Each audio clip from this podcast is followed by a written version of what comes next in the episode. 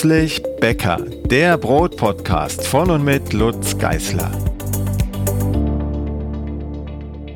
Ein weihnachtliches Hallo in die Runde, heute mit einer Weihnachtssonderausgabe meines Podcasts und mit einem besonderen Gast, nämlich mit André Bernatzky, der Leiter der Sächsischen Bäckerfachschule. Und ich habe ihn eingeladen, weil wir über Stollen reden wollen. Das passt gerade zu heute und zu den nächsten Tagen.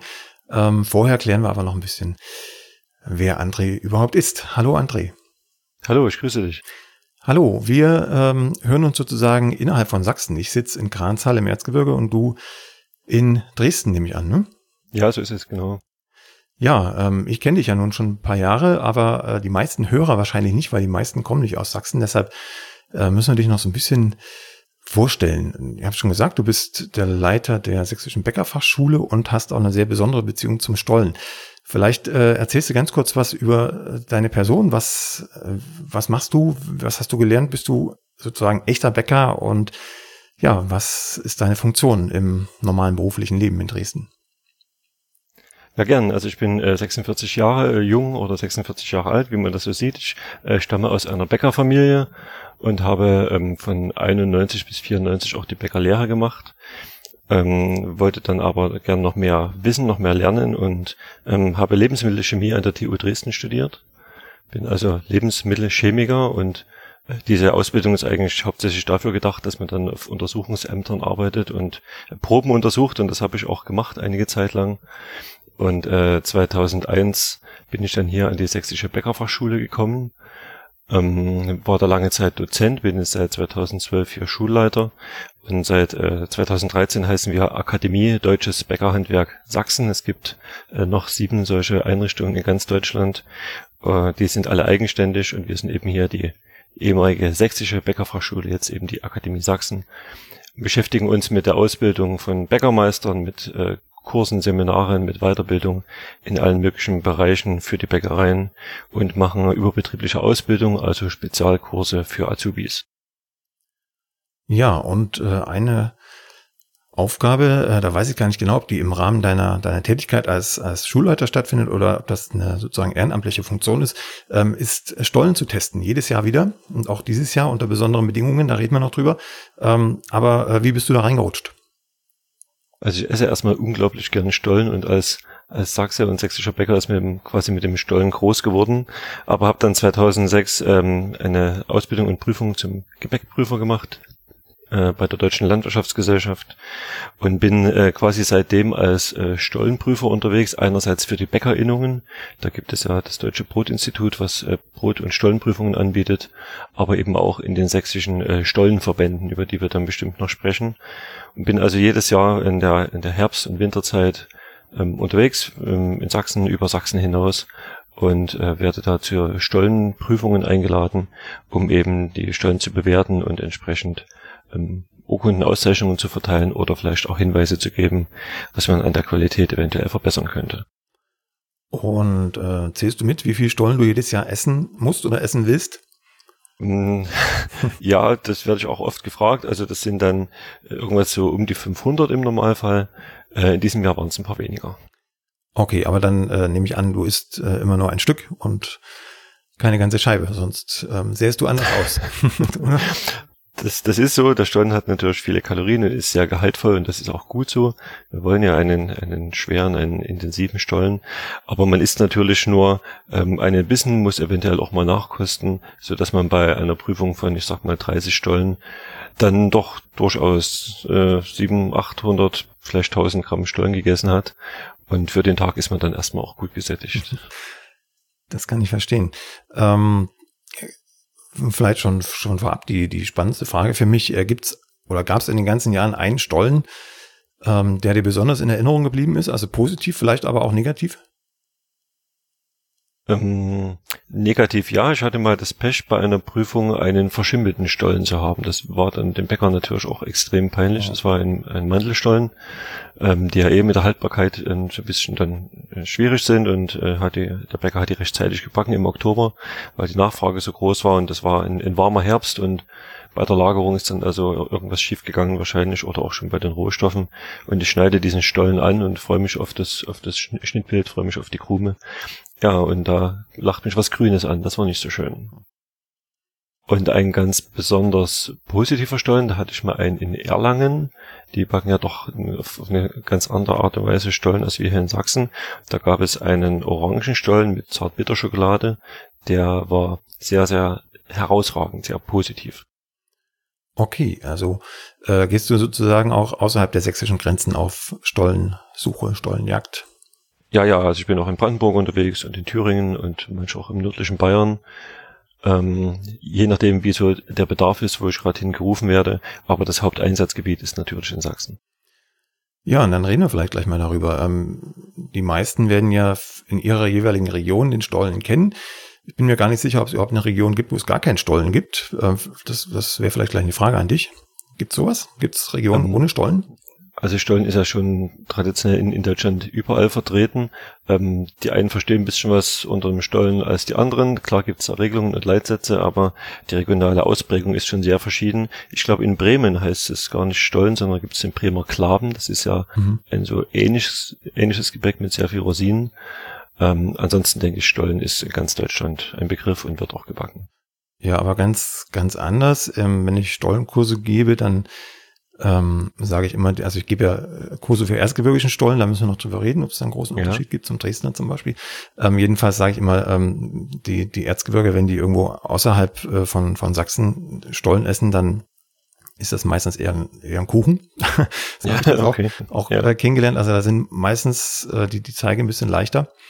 Ähm, würde ich selber jetzt auch nicht als, als Stollen bezeichnen, aber ich bin eben auch sehr geprägt vom, vom erzgebirgischen Stollen. Ich komme hier ja. aus der Ecke. Mhm. Ähm, das, das Typische ist ja tatsächlich, soweit ich das rausfinden konnte, äh, dass massiv Fett und ähm, Früchte in den, in den sächsischen, ich nenne es mal pauschal sächsischen Stollen kommen und ja. äh, er ein sehr schwerer Teig ist. Also ich sage immer, der kommt ja im Grunde mit einer, wenn man es jetzt als Brot backen würde, mit einer Art Untergare in den, in den Backofen, oder? Auf jeden Fall. ja, also die, die Leitsätze für feine Backwaren sagen ja aus, dass man bei einem Stollen 30% Fettigkeit bezogen auf das Mehl verwenden muss. Und die meisten Rezepte, die ich so kenne, liegen bei 50 plus Prozent mhm. Fett aufs Mehl bezogen, so dass es schon ein sehr schwerer Teig ist, der dann noch, wenn, wenn er aufgearbeitet ist, der Stollen nicht viel Gare bekommt ähm, und schon sehr knappgarig. Also von, von Brot wäre es eindeutig zu knappgarig, wenn ja, in den Ofen geschoben wird. Eben auch mit dem Ziel, keine so lockere Struktur wie beim Brot zu erreichen, sondern doch ein etwas kompakteres Gebäck. Mhm. Und äh, da kann ich mich an den Bäckerstreit erinnern. Ähm, die einen sagen, äh, der Teig muss unbedingt ausgeknetet sein, damit wenigstens ein bisschen Lockerung da ist. Und die anderen sagen auf keinen Fall, der wird mehr oder weniger nur gemischt, vielleicht ein bisschen angeknetet und dann ist aber auch gut. Also äh, die, die Gretchenfrage jetzt an dich, ähm, welcher Philosophie hängst, hängst du denn an Auskneten oder lieber das Klebergerüst ein bisschen weniger beanspruchen und dafür eine etwas möbere, kompaktere Struktur bekommen? Also ich bin eher Fan davon, den Stollenteig nicht komplett auszukneten. Habe natürlich bei Prüfungen manchmal auch schon Stollen gesehen, die, wenn man eine Scheibe in die Hand nimmt, einfach zerbricht, äh, weil das zu mürbe war, zu wenig geknetet. Ähm, aber wenn man den, den Kleber stark ausknetet, den Stollenteig also zu lange äh, bearbeitet, dann wird, wird, die Scheibe zu fest, wird das Ganze dann ähm, zu straff. Ja, und das will ich dann auch nicht. Ich will schon, dass die, dass die Scheibe stollen, dass ich die angenehm auseinanderbrechen kann, dass, dass doch eine mürbe Struktur vorhanden ist und vor allem die Lockerung nicht zu intensiv. Mhm. Ja, dann gehen wir vielleicht gleich mal in die ähm, Stollenherstellung äh, in, in Sachsen jedenfalls. Da müssen wir vorher noch ganz kurz klären. Ich habe gesehen, du äh, warst, glaube ich, auch im, im Vogtland zur Stollentestung im Erzgebirge. Mhm. Bist du klassischerweise auch immer dabei, in Annaberg äh, vor allem, da, da lese ich das immer in der Zeitung, ähm, dass du da warst. Und ähm, in Dresden natürlich auch. Das muss sein, da kommst du her, beruflich gesehen. Und ähm, gibt es denn da jetzt äh, Riesenunterschiede zwischen dem erzgebirgischen und dem Dresdner Stollen oder sind das einfach zwei verschiedene Namen für mehr oder weniger den gleichen Stollen? Also ich würde dann doch eher unterscheiden zwischen einem typisch sächsischen Stollen und einem Stollen, der, ich sag mal, außerhalb von Sachsen ge gebacken wird. Klar gibt's regionale Unterschiede. Der eine ähm, mag den Stollen mit mehr Puderzucker, der andere mit weniger, aber so vom, vom Grundprinzip her unterscheiden sich äh, Stollen aus Dresden, Stollen aus dem Erzgebirge nicht wesentlich. Ja, und da gibt's ja zwei, zwei Schutzverbände auch dazu die sozusagen zum Ziel haben, dass ähm, ein erzgebirgischer oder eben Dresdner Stollen auch nur so heißen darf, wenn er auch von dort herkommt und dort in der Gegend gebacken ist. ja. dann ähm, ja, wäre wär die Frage, ich stecke da jetzt nicht drin, äh, du aber wahrscheinlich ein bisschen besser als ich, ähm, ob es da große Unterschiede gibt in den, in den Statuten, was man tun darf und was man nicht tun darf. Ja, diese Schutzverbände haben ja ihre, ihre Regeln, ihr Regelwerk, wie sie ähm, sich selbst definieren, wie sie auch die Stollenqualitäten definieren. Und äh, der Dresdner äh, Stollenschutzverband, die gibt es ja seit ungefähr 25 Jahren und es sind reichlich 100 Bäcker, die hier drin organisiert sind und halt ähm, unter dieser Marke, unter diesem Stollensiegel ähm, ihre Stollen verkaufen. Und da sieht das Regelwerk zum Beispiel vor, dass eben 50 Prozent Butter bezogen auf Mehl eingesetzt werden muss, immer als Mindestmenge, 65 Prozent Rosinen und ähm, ich glaube 15 Prozent Mandeln, 20, äh, 20 Prozent Zitronat, Orangenschad. Also es gibt dort äh, starke Regeln, starke Vorgaben, was Mindestmengen angeht. Und es gibt ähm, Verbote. Es dürfen bestimmte Stoffe nicht zugesetzt werden, bestimmte Rohstoffe dürfen nicht zum Einsatz kommen, keine Margarine, keine Konservierungsstoffe, keine Zusatzstoffe, die äh, direkt zugegeben werden. Und so wird eben die, die äh, Qualität definiert. Und da der Dresdner Stollen ja als geografisch geschützte Angabe auch europaweit geschützt ist, ähm, muss man dann noch ein Stück weit darüber hinausgehen. Das heißt, der Verband ist verpflichtet zu überprüfen, dass die Bäcker sich an diese Vorgaben halten. Da gibt es einerseits die sensorischen Prüfungen, wo ein, eine Prüfkommission äh, diese Stollen äh, sen sensorisch bewertet. Aber, und das ist äh, was Besonderes bei diesem Dresdner Stollenverband, dass regelmäßig auch äh, Stollen ins Labor geschickt werden äh, müssen, um zu überprüfen, ob ähm, die Regularien eingehalten sind. Ähm, nur dann darf der Dresdner Stollen eben unter diesem Siegel verkauft werden. Und das Ganze wird, weil es eine äh, geografisch geschützte Angabe ist, halt auch vom Landwirtschaftsministerium begleitet und überprüft. Also da gibt es schon strenge Regeln dafür, die man sich in dem Fall als Verband selbst auferlegt, um eben diesen Markenschutz zu gewährleisten. Mhm. Und ähm, das war der Dresdner Stollenverband, der Erzgebirgische Stollenverband. Äh, ist ein bisschen kleiner, glaube ich, auch nicht so bekannt, äh, hat aber vermutlich ähnliche Regularien. Ne? Das ist so ähnlich im Erzgebirge. Der Erzgebirgische Stollenverband, das sind, glaube ich, ähm, circa 20 oder 22 Bäckereien, die dort organisiert sind. Ähm, das Ganze geht ja äh, von, von einer, einer Mühle aus, von der Rollemühle in Waldkirchen. Dort hat dieser mhm. Verband seinen Sitz und wird äh, von dort gesteuert. Und ähm, die machen das so ähnlich. Es gibt also auch dort eine eine Vorschrift, ein Regelwerk zu, zu Mindestinhalten und auch ein, ein, eine Ausschlussliste, was nicht in den Stollen rein darf. Und das ist so ähnlich strukturiert wie beim Dresdner Stollen, nur dass es dort eben nur die äh, sensorischen Prüfungen äh, gibt und dann, äh, wie gesagt, nichts ins Labor geschickt werden muss, sondern dort reicht die sensorische Bewertung aus. Wenn der Stollen diese Prüfung, diese sensorische Prüfung besteht, darf er eben auch als erzgebirgischer Weihnachtsstollen verkauft werden. Okay, ähm, weil du gerade Rollemühle sagst, die kenne ich natürlich auch. Das ist ja mehr oder weniger die einzige halbwegs kleine Mühle noch in, im, im erzgebirgischen Raum jedenfalls. Ähm, ich weiß, dass die Rollemühle auch für, für Endverbraucher, also für Hobbybäcker, äh, in Supermärkten äh, Stollenmehl anbietet zur herbstlich-winterlichen Jahreszeit. Da äh, steht immer drauf backstark oder 550er backstark, alternativ steht da Stollenmehl. Das heißt, äh, da ist ein bisschen mehr Gluten enthalten, vielleicht auch eine etwas bessere Glutenqualität. Welche Rolle spielt denn das für den Stollen? Muss das sein oder kann man auch mit ganz normalem 550er backen? Also diese Stollenmehle sind ja ähm, aus sehr guten Weizensorten gemacht, die eben einfach mehr ähm, Gluten enthalten, einfach mehr Proteine enthalten. Und ähm, ich glaube, die Müller sorgen auch dafür, dass durch eine lange Ablagerzeit dann eben ein gutes Glutennetzwerk ausgebildet werden soll. Jetzt haben wir ja vorhin schon gesagt, ich bin eher nicht so sehr dafür, den Stollen komplett ähm, auszukneten, also den Stollenträger so zu bearbeiten, dass das Klebernetzwerk sich intensiv ausbildet. Ich glaube, es spielt keine so große Rolle, ob ich jetzt speziell dieses Stollenmehl nehme oder einfach normales 550er Mehl. Ich denke, so groß sind die Unterschiede dort nicht. Ja, sehe ich gerade meinen mein Stollen vor Augen, wenn ich den im, im Kurs äh, backe, vor allem ja, dieses Jahr waren es ja Online-Kurse, ähm, da haben die ein oder anderen mitgebacken zu Hause oder dann eben später und dann kam ein ein, zwei E-Mails hinterher, hinter jedem Kurs, äh, mein Stollen ist so breit gelaufen, ähm, was ist da passiert? Dann antworte ich meistens, äh, das muss so. Also der, der Erzgebirgische und auch den Dresdner kenne ich so, äh, die sind relativ flach im Vergleich zu den Stollen, die man außerhalb von Sachsen kaufen kann, weil die dann entweder in einer, in einer Kastenform, in einer Art Kastenform gebacken werden oder äh, aus einem etwas festeren Teig oder eben nicht eingeschnitten werden, so wie das bei den sächsischen Stollen in aller Regel der Fall ist. Also ich kenne äh, den, den Stollen relativ flach. Hm, ich habe auch schon Bäcker gesehen, die haben so Stollen, wie soll ich sagen, Stollenbleche, da die, die begrenzen den Teig so rechts und links ein bisschen, dass er nicht ganz in die Breite geht. Aber das ist schon auch ein, ein, ein Merkmal, dass der sächsische Stollen nicht ganz so nach oben wächst wie einer außerhalb von Sachsen, oder? Äh, ja, das ist so und ich denke, das ist auch so ein bisschen ein Qualitätsmerkmal, denn ähm, wenn der Stollen dann doch nach oben geht, also mehr Volumen hat, mehr Lockerung hat, dann ist er dann am Ende auch trockener, dann ist die, die Struktur ähm, nicht so, nicht so wie wir das halt wollen, dann ist der Stollen nicht so feucht, dann ist vielleicht auch auf eine lange Sicht die Haltbarkeit nicht ganz so gut, weil er eben dann noch äh, stärker austrocknet.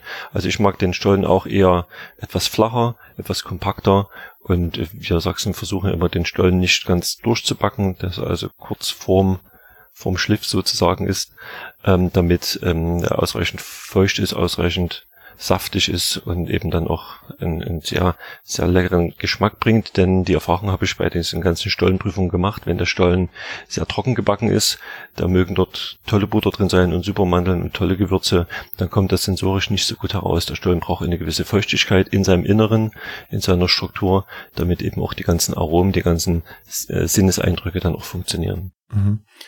Ja, das habe ich auch schon festgestellt. Ich war vor vielen Jahren mal auf dem Dresdner Striezelmarkt und habe dann da auch eine Scheibe Stollen irgendwo ergattert. Ich weiß gar nicht mehr, ob ich die kaufen musste oder ob es die gratis gab. Ähm, jedenfalls war sie unheimlich trocken. Das mag ein Ausreißer gewesen sein, aber das hat, hat mich jedenfalls nochmal angespornt zu schauen, wie, wie kommt da die Feuchtigkeit rein. Und äh, ein, ein wesentlicher Punkt war dann tatsächlich die Backzeit beziehungsweise die Kerntemperatur vom Stollen. Ja. Ähm, wenn er rausgeholt wird aus dem Backofen. Und äh, was für mich auch noch ein, so ein kleines Aha, ähm, kleiner Aha-Effekt war, ist ähm, auch die, die Mandel im Stollen. Es kommen ja durchaus relativ viele Mandeln rein und es macht aus meiner Erfahrung her einen großen Unterschied, ob man die Mandel gerieben kauft und äh, dann vielleicht noch ein bisschen, weiß ich nicht, Milch oder so rangibt, damit sie nicht ganz so trocken ist, oder ob man sie frisch aus der Haut schnipst und dann erst durchreibt und so in die in den in den Stollenteig gibt, manchmal noch verarbeitet vorher irgendwie. Aber ähm, das ist stelle ich mir jetzt in der Bäckerei natürlich schwierig vor, dass die da äh, Kilo tonnenweise wahrscheinlich ähm, äh, Mandeln schnipsen. Wie wird das gehandhabt äh, in, in, der, in der Bäckerpraxis? Wird dann äh, tatsächlich einfach äh, sozusagen die äh, blanchierte Mandel gekauft, selber gerieben oder auch gerieben gekauft und dann noch ein bisschen angefeuchtet, äh, weil die Mandel bindet ja schon relativ viel Flüssigkeit. Und wenn, wenn die vorher nicht angefeuchtet wäre, dann äh, wird wahrscheinlich der Stollen auch zu trocken. Oder wie siehst du das? Ja, das Thema Mandeln ist schon sehr diffizil zu betrachten. Ich kann mich gut entsinnen, in meiner eigenen Bäckerlehrzeit im Jahr 91, 92 saß ich in, in unserem Vorbereitungsraum und hatte dort die Aufgabe, eben als frischer Lehrling, als Stift, wie man damals sagte, die Mandeln abzuziehen. Und ich saß da mit, mit meiner Oma und wir haben die ganze Zeit Mandeln übergossen, Mandeln geschnipst, damit wir eben dann auch ausreichend haben, um die zu verreiben. Ähm, das ähm, ist heutzutage anders. Das stimmt natürlich, vor allem jetzt hier im, im Dresdner Raum, wo sehr viel Stollen gebacken wird, wo die Bäckereien jetzt eben in dieser Vorweihnachtszeit am Tag, ich sag mal, 100, 200 Stollen backen, dann kommt man eben nicht dazu, die Mandeln extra abzuziehen. Die werden gerieben gekauft und dann ist die Frage, wie wird ähm, die Mandel weiter behandelt, wie wird sie für den Teig vorbereitet. Da gibt es schon verschiedene Strategien. Die einen sagen, wir übergießen das mit, mit Wasser und weichen die Mandeln quasi ein. Die anderen sagen, wir nehmen dazu Milch. Äh, wobei wir in Versuchen ähm, durchaus festgestellt haben, wenn man das mit Milch übergießt und dann sehr lange stehen lässt, vielleicht sogar zum nächsten Tag, wie das in so alten Rezepten manchmal steht, dass man dann durchaus auch ähm, vor allem im Mantelstollen also das Schimmelproblem befördert. Mhm. Ähm, viele Bäcker hier im Dresdner Raum machen ein sogenanntes Fettstück. Fettstück heißt, ich nehme die Fettigkeiten, also die Butter zum Beispiel, das Butterschmalz, was da eben halt reinkommt, nehme den Zucker, nehme das Salz, nehme die Mandeln und verknete das. Mache da eine, eine Mischung raus und lasse das stehen. Das kann tagelang, das kann wochenlang stehen, auch in deinem Kühlhaus. Und ähm, in, in diesem Zeitraum ziehen die Mandeln sehr viel Feuchtigkeit eben aus dem aus der Butter heraus, aus dem Fett heraus, sau, saugen sich die Mandeln mit diesem mit dieser Butter voll und das gibt dann schon eine sehr sehr ähm, saftige Struktur dann im im Endprodukt im Stollen. Denn wenn ich die Mandeln, die geriebene Mandeln einfach so verwende, dann werden sie natürlich beim Backen äh, Wasser binden wollen, nehmen sich das Wasser aus ihrer Umgebung, aus dem, aus der Krume heraus, was dann eben für einen sehr trockenen Stollen sorgt. Also man muss die Mandeln vorbehandeln. Die einen machen das so, die anderen so. Wir haben auch schon Versuche gemacht, dass wir die Mandeln mit Rum übergießen, was man ja eigentlich nur für die Rosinen so macht und auch das ähm, einzuweichen und das als Test zu verwenden, war auch eine, eine, eine gute Strategie, hat gut, gut funktioniert. Also da gibt's regional unterschiedlich oder auch betriebstypisch unterschiedlich schon verschiedene Verfahren, aber die wenigsten machen das noch in, in der klassischen Weise, dass man eben die Mandeln frisch abzieht und dann reibt. Ja, ich empfehle das tatsächlich auch in den Kursen nur für, für kleine Mengen an, an Stollen. Äh, sonst, ja. also ich habe das vor, wann habe ich angefangen, Stollenkurse zu geben? Weiß gar nicht, vor fünf, sechs Jahren oder so. Ähm, da, da hatte ich mal, ähm, weiß nicht, drei, vier Wochenenden nacheinander jeweils äh, vier, vier Stollenkurse pro, pro Wochenende und dann habe ich auch noch den Anspruch gehabt, alles selber zu schnipsen. Das, äh, wenn, wenn ich das hochrechne auf eine Bäckerei, das macht sicherlich keinen Spaß. Nein, das stimmt. okay, gut. Das ist dann vielleicht auch der Tipp für zu Hause, die Mandeln vorzubehandeln. Ich selber habe das in den neueren Rezepten auch schon drinstehen, dass man die Mandeln äh, gerieben sozusagen mit der Butter vermischt. Mhm. Ähm, dann schließen sich im Grunde gleich zwei Fragen an. Das eine ist das Gewürz, das würde ich noch ein bisschen schieben. Das ist, glaube ich, eher für fürs Erzgebirge typischer. Aber die andere Frage ist das Fett selbst. In alten Rezepten liest man ja häufig. Ich habe auch noch so ein altes, so eine alte Tafel von einem Freund geschenkt bekommen vor Jahren äh, für einen Original Dresdner Stollenrezept. Das ist so aufgezogen auf eine Pappe gewesen von 1800 irgendwas. Ähm, da steht auch noch was drin von Rinderteig und Schweineschmalz und äh, manchmal auch äh, Butterschmalz, liest man in alten Rezepten, aber selten Butter. Woran liegt denn das? Also diese alten Rezepte, äh, wo man, wo man lesen kann, dass äh, zu viele verschiedene Fette in den Stollen rein sollen. Ich habe mal ein Rezept gesehen, äh, wo sieben verschiedene Sorten Fett zum, zum Einsatz kamen, ähm, sind äh, weitestgehend aus aus der Not herausgeboren. Also wenn, wenn man nicht ausreichend Rohstoffe hatte oder nicht ausreichend gute Rohstoffe hatte, einfach die gute Butter nicht verfügbar war, hat man versucht, das irgendwie zu substituieren und hat dann Margarine genommen oder auch Rindertalg und sonstige Dinge. Ähm, nach meiner Ansicht gehört in einen Stollen Butter, Butterschmalz und das war's dann auch schon. Also ich bin gar kein Fan davon, Margarine in einem Stollenteig zu verwenden und ich bin auch kein großer Fan von äh, Schweineschmalz. Ich weiß, das wird regional sehr oft eingesetzt. Gerade im Erzgebirge ist Schweineschmalz für viele Bäcker unverzichtbar, weil es dann doch äh, die Sensorik des Stollens verändert und ähm, die Kunden das einfach so wollen und so, so gewöhnt sind. Ähm, aber nach meiner Ansicht muss in einen guten Stollen äh, also eigentlich nur Butter und Butterschmalz hinein. Und ähm, Butterschmalz ist ja im Grunde das, das, das reine Fett. Butter hat ja noch andere Bestandteile. Ähm, Wäre es theoretisch möglich, 100% äh, Butterschmalz statt Butter zu nehmen? Ähm, oder, also ich, ich kenne Butterschmalz als ziemlich harte Geschichte, wenn es kalt ist zumindest. Ähm, ich habe selber noch nie ausprobiert, ehrlich gesagt. Äh, ich kann mir aber vorstellen, dass es sich relativ schwer mit dem Teig verbindet, wenn man es kalt verarbeitet. Und das muss man ja, glaube ich, wegen der Teigerwärmung, oder? Also man könnte natürlich jetzt aus technischer Sicht nur Butterschmalz verwenden. Butterschmalz ist äh, sensorisch nicht so nicht so gut. Das wird ja produziert, indem man Butter quasi aufschmelzt und dann alle, alle anderen Bestandteile durch Zentrifugieren abtrennt. Und da geht halt auch ein ganzes Stück Aroma mit verloren. Also das Butterschmalz ist für die, für die Feuchtigkeit, für die Frischhaltung, für die Struktur schon eine gute Idee. Aber Butter muss unbedingt mit rein, äh, der Sensorik wegen. Und meist sind die Butterfette, ähm, die man da bekommt, also Butterreinfett heißt das oftmals, sind fraktioniert. Das heißt, sie haben nicht den gleichen Schmelzbereich wie normale Butter, sondern sind in einem höheren Schmelzbereich. Heißt also, dass sie bei Raumtemperatur fester sind, genau das. Ähm, dann neigt der Stollen auch nicht sehr zum Breitlaufen, das ist dann auch wieder so ein Punkt. Aber wenn da zu viele hochschmelzende Fette drin sind, dann ist das auch für den, für, für den Genuss des Stollens dann keine so gute Idee. Also ist eigentlich eine gute Mischung aus, ich sag mal, ähm, 80 Prozent oder vielleicht um 90 Prozent Butter und 10 bis 20 Prozent Butterschmalz. Diese, diese Kombination ist für den Stollen ganz gut. Okay, ähm, dann haben wir den, den Punkt, den ich geschoben hatte, das Gewürz. Ich kenne den aus meiner, ähm, ja, sagen wir mal, ersten, ersten äh, Ehezeit von meiner Schwiegermutter. Ähm, die äh, packten da ab und an Gewürz rein, beziehungsweise kenne ich das auch aus der Nachbarschaft. Äh, meine Ex-Schwiegermutter, die stammt aus Dresden, die sind da, na gut, vom Gewürz her nicht ganz so geprägt, äh, hat aber auch erzgebirgische Wurzeln, deshalb war es ab und zu so ein Mischmasch. Ich selber habe äh, von Anfang an Gewürz reingepackt, in den Stollen, dann aber auch gleich in diese, in diese, ähm, in dieses Fettstück. Ähm, ich kann mich erinnern, ich habe dir ähm, in Annaberg vor Jahren mal ein Stück Stollen vorbeigebracht, abseits einer Stollenprüfung, wo du gerade ähm, aktiv warst äh, und, und dich um, um Beurteilung gebeten. Äh, da hast du gleich einen, einen, Blick auf die Farbe des Stollens, also auf die Grubenfarbe gelegt und gesagt, da ist aber so ein bisschen braun. Das kommt ja normalerweise daher, dass man die, die Früchte vielleicht ein bisschen zu stark eingeweicht hat und sie dann beim, beim Kneten oder beim Einmischen äh, ein bisschen zerschmiert hat, dann hat man ab und an auch so eine braune Grubenfarbe. Das wäre ja eigentlich, wenn ich das richtig verstanden habe, so ein Punktabzug in der Stollenbewertung. Wenn ja, das jetzt richtig, aber aus dem vom, vom Gewürz herkommt, äh, weil man da Zimt drin hat oder äh, Piment oder Nelke, die haben ja schon auch eine färbende Wirkung.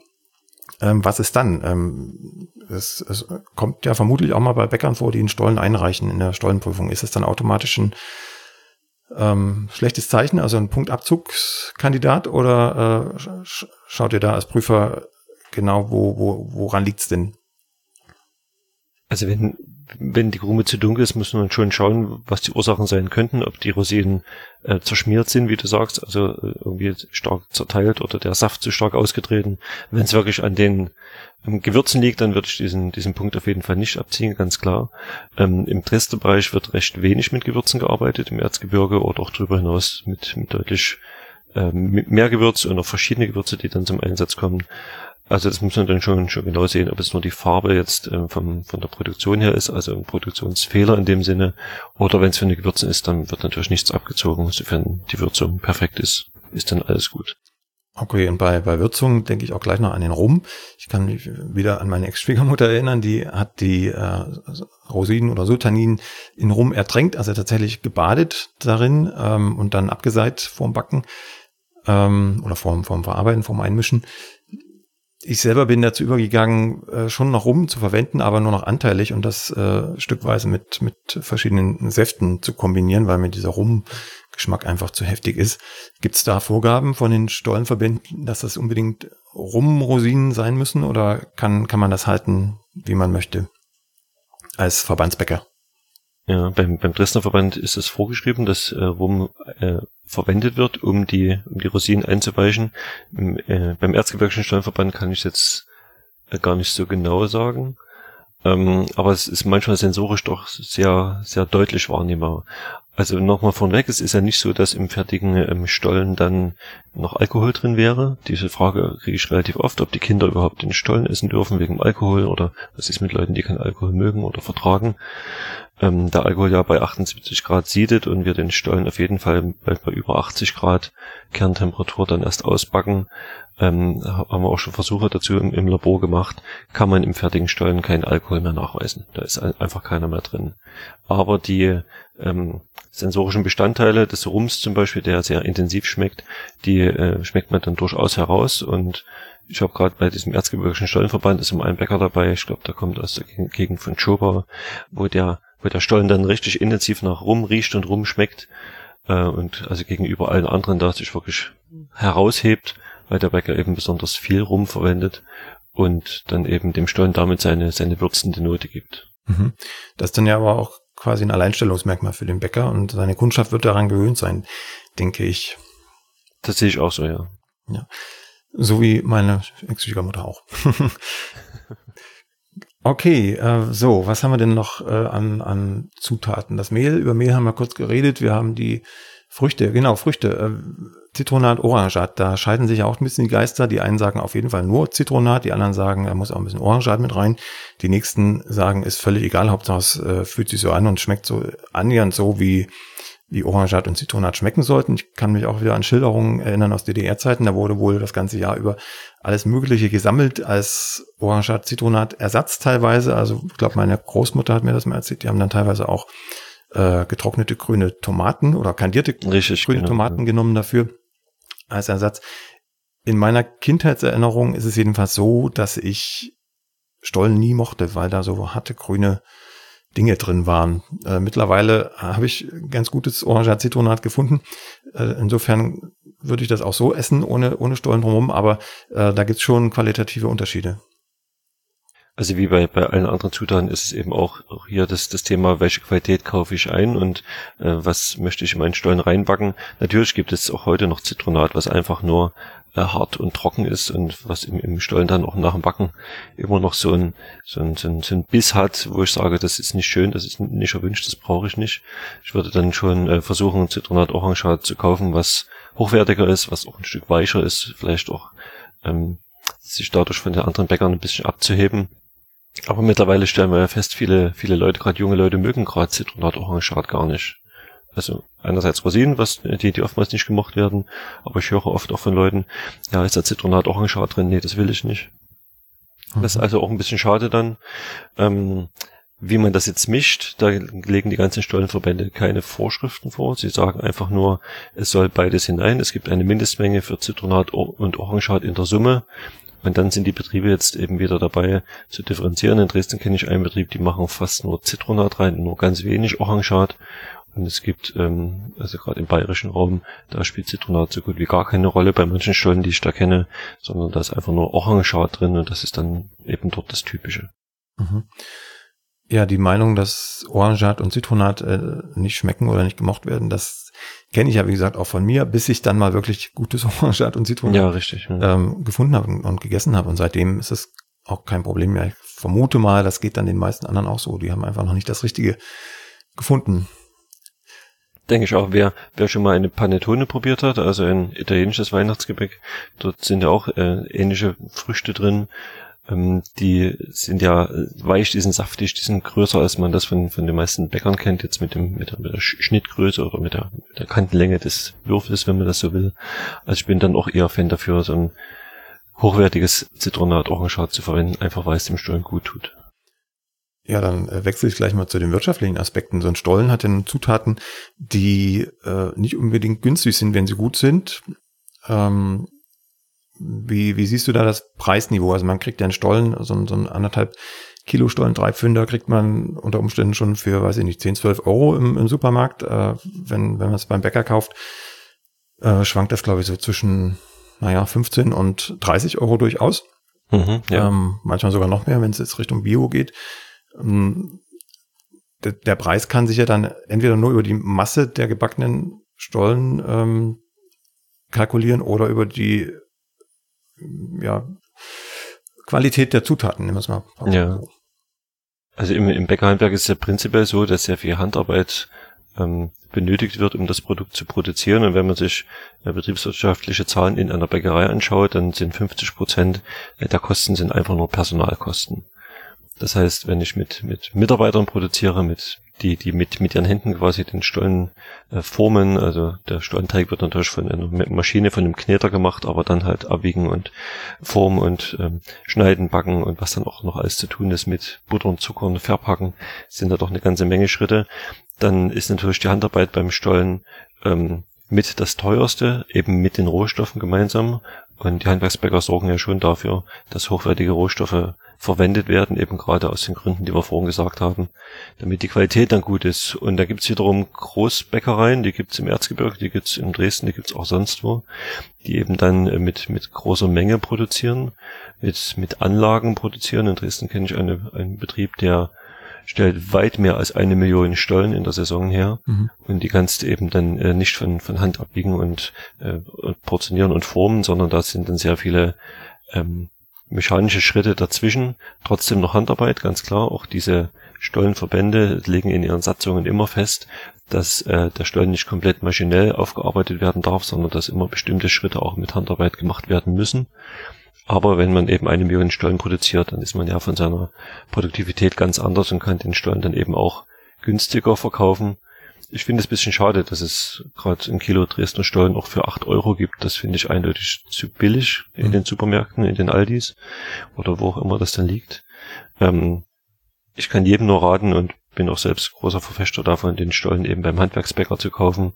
Und da man sich nicht jede Woche einen Stollen kauft, sondern vielleicht ein oder zwei im ganzen Jahr, wenn der Stollen doch was Besonderes, was was Festliches, was Spezielles ist, sollte man einfach das Geld ausgeben, wie wenn man einen, einen guten Wein kauft oder einen, einen, guten Whisky oder eine gute Zigarre, eben auch zu sagen, ich gönne mir diesen Luxus, kaufe den Stollen beim Handwerksbäcker, gebe da ein paar Euro mehr dafür aus, bekomme aber auch ein tolles Produkt und, und das ist auch wichtig, tue eben auch was für das Handwerk in meiner Region, unterstütze damit die Handwerker in der Region und kaufe eben keinen Stollen, der aus, keine Ahnung, Nordrhein-Westfalen kommt und jetzt im Supermarkt gelegen hat. Ja.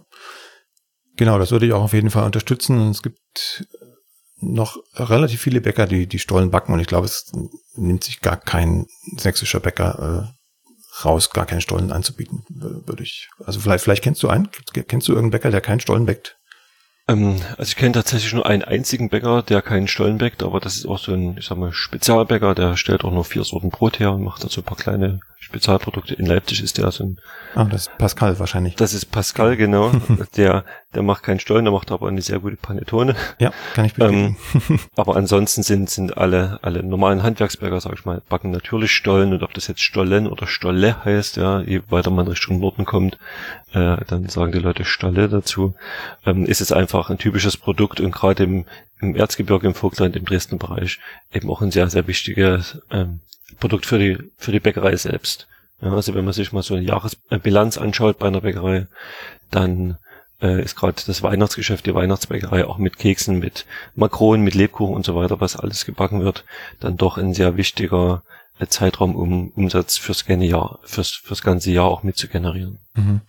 Und ähm, was ich noch auch wieder aus meiner Geschichte kenne und von Bekannten, und Verwandten äh, ist, dass man den Stollen äh, zwar schon mehr oder weniger zu Hause vorbereitet hat, früher, äh, dann aber im Grunde die, die wichtigsten Zutaten zum Bäcker, Bäcker gebracht hat und äh, den Bäcker dann hat äh, den Teig machen lassen und abbacken lassen. Die einen sagen, wir haben den Teig hingebracht und der hat nur noch geformt und gebacken. Die anderen äh, haben erzählt, äh, wir haben da die, die eingelegten Früchte und ähm, unter Umständen auch das Mehl äh, hingegeben und äh, die Mandeln und dann hat der Bäcker das getan, weitgehend nach unserer Anleitung, aber äh, am Ende kam dann halt immer ein Stollen raus, den man vielleicht zu Hause nicht so gebacken hätte.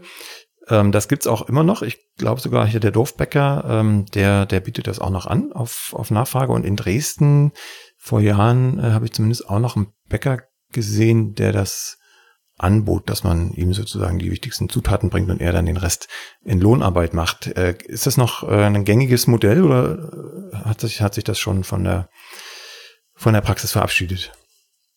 Also diese Hausbäckerei, wie man das ja auch nennt unter, unter Bäckern, also sprich, dass Hausfrauen kommen und wie du schon sagtest, entweder den Teig fertig in einer großen Wanne mitbringen oder alle Zutaten in kleinen Portionchen und dann dort ihren, ihren Teig produziert haben wollen und den Stollen gebacken haben wollen. Das gibt's noch. Natürlich wird es weniger, ganz klar. Es sind überwiegend ältere Leute, die sowas machen, die einfach sagen, sie wollen dann 10, 15 oder auch manchmal sogar mehr Stollen halt haben, um den an die Verwandtschaft zu schicken und Freunden zu schenken.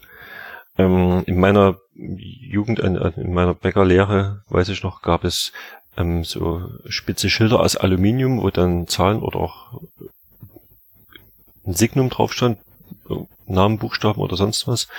Ähm, und die haben wir dann ähm, in die verschiedenen Stollen reingesteckt, die, von den verschiedenen Hausbäckern, damit eben dann auch wirklich jeder den Stollen mit seinem Rezept und mit seinem Teig wiederbekommen hat. Das ist so ein ganz, ganz klassisches Ding da mit diesen Stollenmarken, die man da so reinsteckt. Mhm. Ähm, das gibt's durchaus noch. Manche Bäcker ähm, haben da auch sehr gute Nachfrage und organisieren an Montagen zum Beispiel, ein kleiner Bäcker, der montags zu hat, sagt dann eben, es gibt dann halt in der Vorweihnachtszeit gibt's drei oder vier Montage, wo wir Hausbäckerei machen und dann kommen keine Ahnung, zwischen fünf und zehn ähm, verschiedene Hausfrauen an dem Tag und bringen eben dann ihre Zutaten oder ihren Stollen. Ein anderer Bäcker, den ich kenne, der macht das in sehr großem Umfang und sagt, wir nutzen dafür den Buß- und B-Tag. Der ist in Sachsen ja Feiertag, da ist die Bäckerei geschlossen und an dem Tag ähm, schleusen die dann dort über 30 Hausbäcker durch und sorgen dann eben dafür, dass die Wünsche der Hausbäcker dort ähm, abgebacken werden. Das gibt's auch in Riesa, kenne ich da einen Bäcker, der das sehr gut macht und ähm, ähm, in Dresden welche. Also das gibt's durchaus noch, diese klassische Tradition. Ähm, aber das, das ist kein wachsender Markt, sondern das geht halt langsam zurück. Ja, mit dem Alter der Leute wahrscheinlich. Ja, ja schade eigentlich, weil das, ähm, also ich kann mir vorstellen, dass es für den Bäcker ein ziemlicher Aufwand ist, wenn da jeder auch noch ein Auge drauf hat, jeder von diesen Hausbäckerinnen und Hausbäckern, dass das jetzt auch wirklich genauso wird, äh, wie das äh, letztes Jahr war und wie man sich das selber vorstellt also mich selber würde das, glaube ich, unter Stress setzen, wenn, wenn da die Hausfrau im Nacken ist und ähm, sagt, so muss das und so muss das nicht. Aber irgendwie hat sich das dann wahrscheinlich äh, nervlich jedenfalls nicht negativ auf die Bäcker abgefärbt. Also ich kann mir schon, schon vorstellen, dass man dann auch sagt, ähm, jetzt gehen Sie mal bitte raus hier, wir haben jetzt alles gemacht und bitte vertrauen Sie uns sozusagen, denn wenn es dann wirklich sechs, sieben Leute dann um dich herumstehen, die alle spezielle Wünsche haben für ihren, ihren jeweiligen Stollen, das äh, denke ich auch, das setzt sich dann unter Stress, geht dir auf den Geist. Aber meist sind das ja dann auch langjährige Kunden und man hat sich einfach aneinander gewöhnt und hält ein Schwätzchen und so. Also das ist halt eher eher dörflich geprägt und äh, einfach mit der Stammkundschaft. Und ich denke, da haben die Bäcker und auch die, die Kunden, also die, in dem Fall sind es meist die, die Frauen, dann auch ein recht gutes Verhältnis miteinander. Ja, okay. Ich überlege nochmal ganz kurz, ob wir jetzt alle Zutaten abgeklappert haben. Ich glaube. Vielleicht reden wir nochmal über den Zucker. Ja, genau. Also Zucker ist ja im Teig, der kommt aber außen rum. Und außen rum würde ich nochmal kurz ausklammern, aber vielleicht im, im Teig ist ja die Frage, Honig, Zucker, beides ähm, also in den meisten Bäckereien, in den meisten Stollenrezepten wird einfach nur normaler Kristallzucker verwendet. Ähm, ich habe es gern, wenn der Stollen nicht ganz so süß ist. Man also dort versucht jetzt äh, bei der Zutat zum Stollen vielleicht nicht ganz so viel Zucker ähm, zuzugeben, da ja aus den Rosinen, aus dem Zitronat und so weiter eine ganze Menge auch Zucker dann mit in den Teig hineinkommt. Ähm, Wäre es also nicht so schön, wenn der Stollen zu süß ist denn dann ist, äh, über, über, übertüncht es einfach ähm, andere Sinneseindrücke und es wäre ein bisschen schade.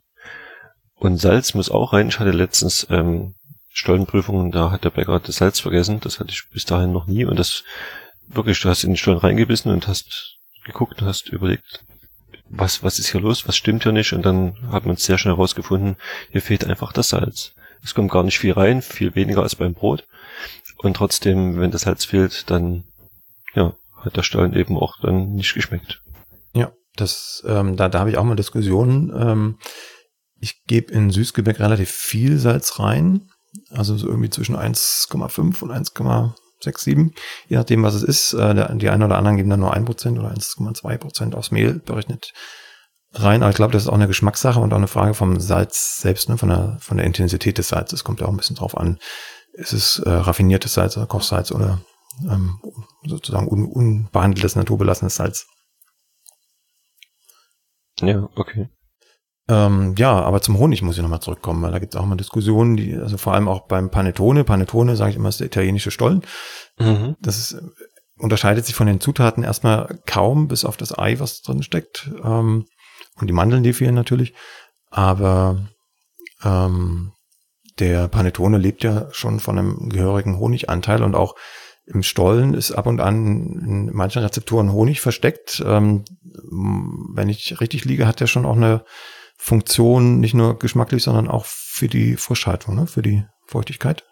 Ja, ja, stimmt. Also speziell, wenn, wenn ich bei, bei Stollenprüfungen im Dinkelstollen habe, auch Dinkelvollkornstollen, sowas in der Art, die ja dann doch eher dazu neigen, dass der Stollen einfach auch trocken ist, weil das Dinkelmehl eben dann mehr, mehr Wasser bindet beim Backen und demzufolge die, die Struktur etwas trockener wird. Dort wird sehr oft ähm, Honig eingesetzt, um das Stück weit zu kompensieren. In den, ich sag mal, ganz normalen Rosinenstollen, die man so erkennt, ist Stollen nach meiner Erfahrung ja weniger mit, mit, mit Honig jetzt versetzt worden. Dann äh, interessiert mich noch eine Frage, was die Form des Stollens angeht. Der ist ja in aller Regel, egal in welcher Region man ist, eher länglich.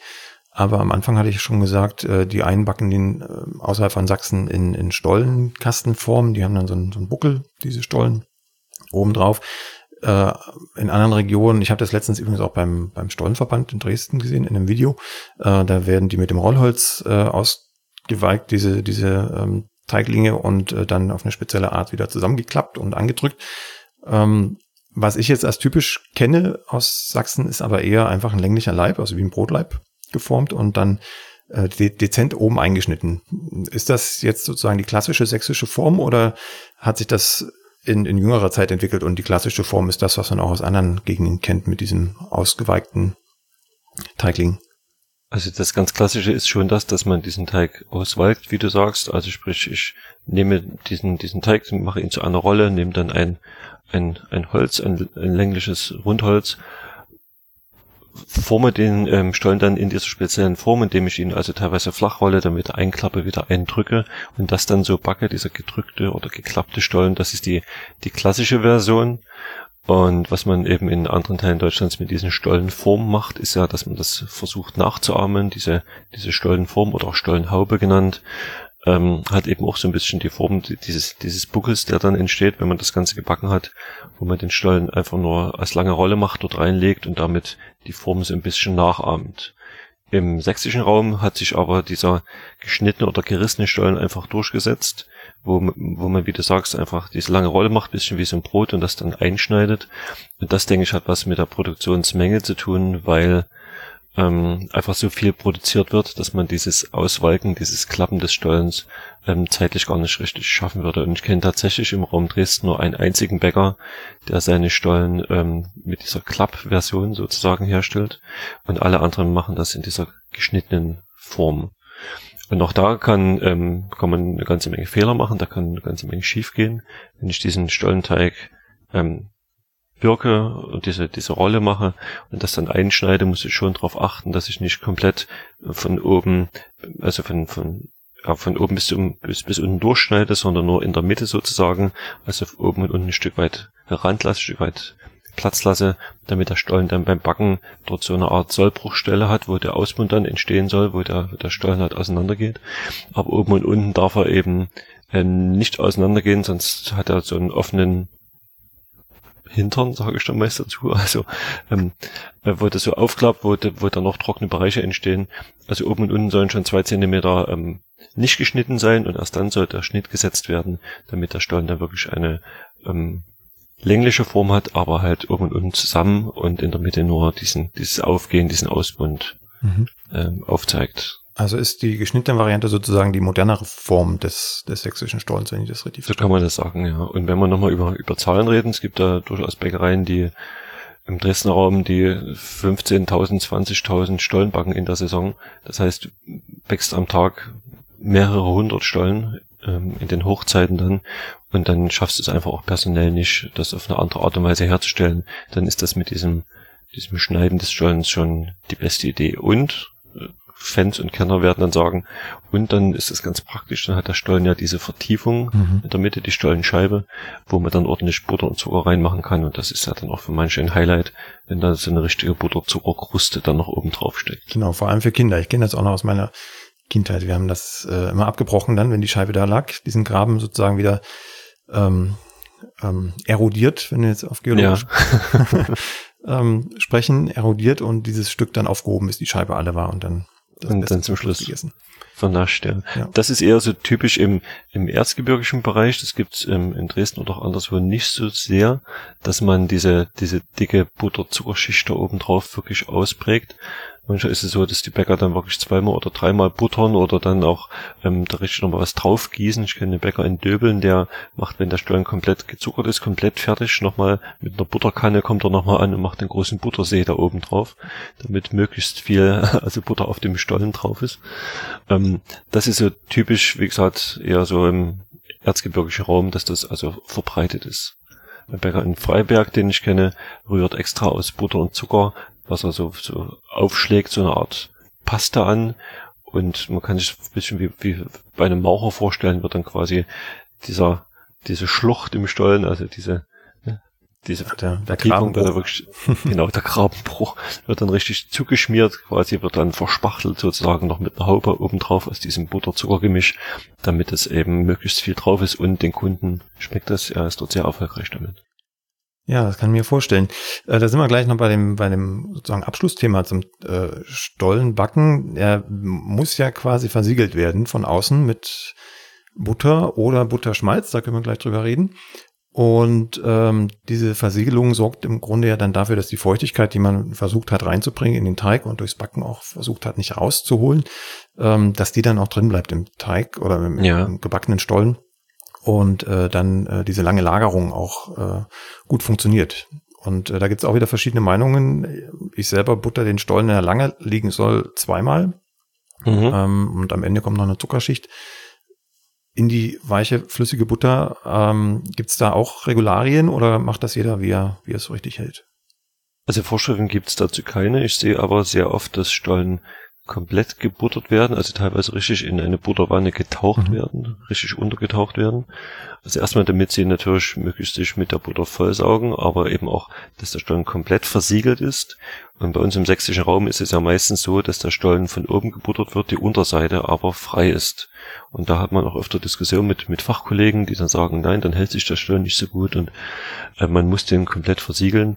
Ich bin aber auch Fan davon, dass der Stollen am Boden einfach seine normale Struktur hat, also dort keine Butter, kein Zucker ist und nur obendrauf das dann ordentlich mit Butter und Zucker abgestrichen wird, gern auch mehrfach und dann dadurch seinen, seinen Schutz hat, sozusagen.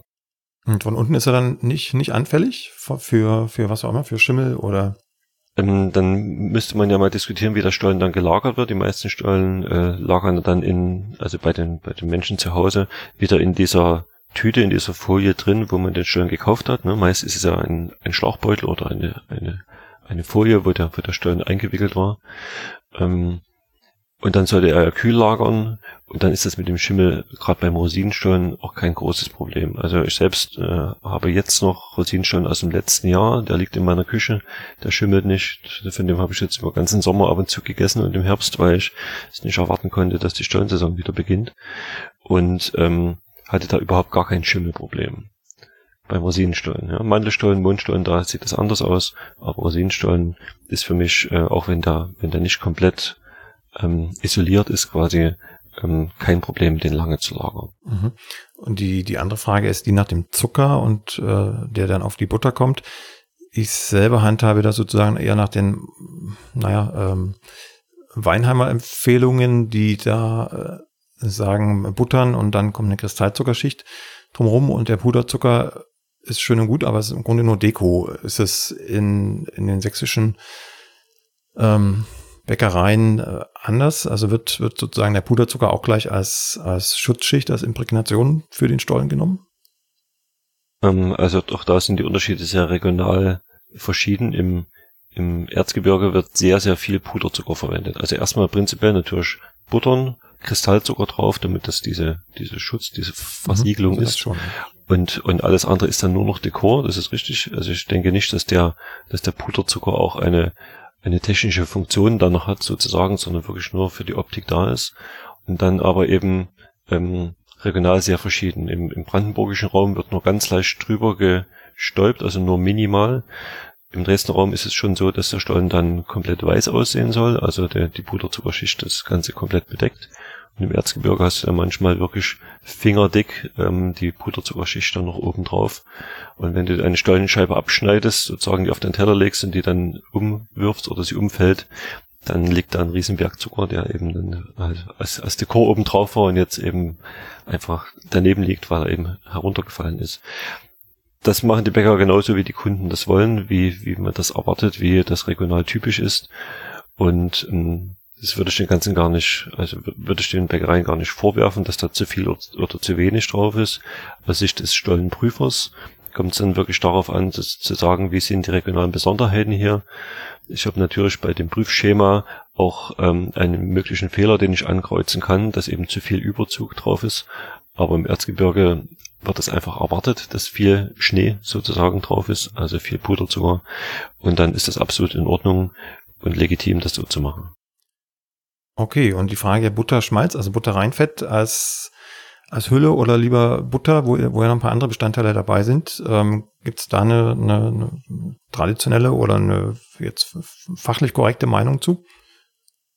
Also ich bin eher dafür, Butterreinfett zu verwenden. Ich weiß, äh, andere gehen komplett davon weg und verwenden zum Beispiel Erdnussfett ähm, oder andere Fette, die sehr schnell ähm, aushärten, die in, in, in sehr hohen Schmelzbereich haben ähm, und gehen also mit dem technischen Gedanken ran, dass wenn ich den Stollen buttere und äh, der Stollen dann wieder abkühlt, ähm, also möglichst schnell und gut eine Versiegelung da ist sozusagen.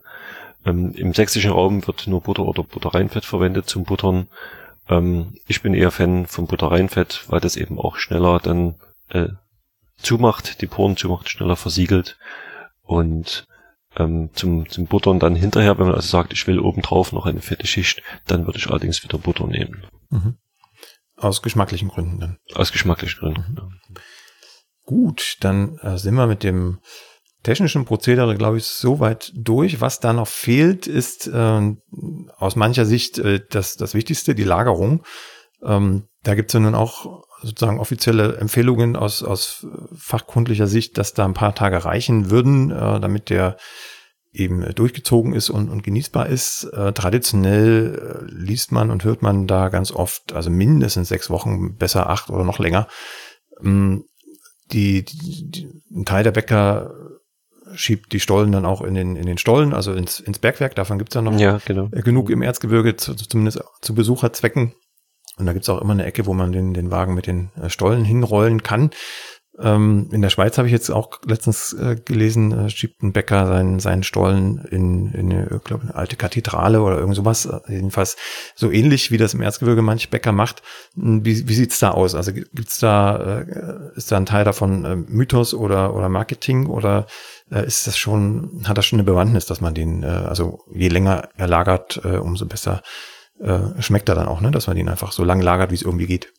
Ja, also wenn man mal einen frischen Stollen probiert hat, der eben erst gestern gebacken wurde und ich den heute einfach aufschneide, dann merke ich schon ganz deutlich, der Stollen ist zu frisch, der Stollen äh, hat, hatte seine Reifezeit noch nicht. Das passiert manchmal bei den Stollenprüfungen, wenn die schon sehr zeitig im Jahr angesetzt sind, Ende Oktober zum Beispiel, dass die Bäcker eben noch nicht so viel schon produziert haben, dass der Stollen hätte lagern können, sondern dann ist die Produktion eben erst ein paar Tage her.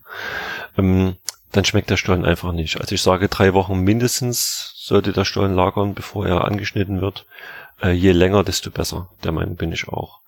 Ähm, die Lagertemperatur ähm, sollte nicht zu hoch sein, sprich also der Gedanke, das ins Bergwerk zu, zu stecken oder in eine alte Kathedrale oder in den alten Wasserspeicher, da kenne ich auch ähm, aus dem Chemnitzer Raum jemanden, der das in so einem alten Wasserturm dann einlagert, ähm, hat für mich aber eher was mit Marketingzwecken zu tun.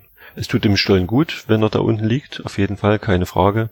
Aber ich glaube auch nicht, dass die Stollen ihre gesamt, äh, dass die Bäcker ihre gesamte Stollenproduktion einfach jetzt ins Bergwerk schaffen können. Das würde technisch gar nicht gehen. Das wäre ein viel zu großer Aufwand.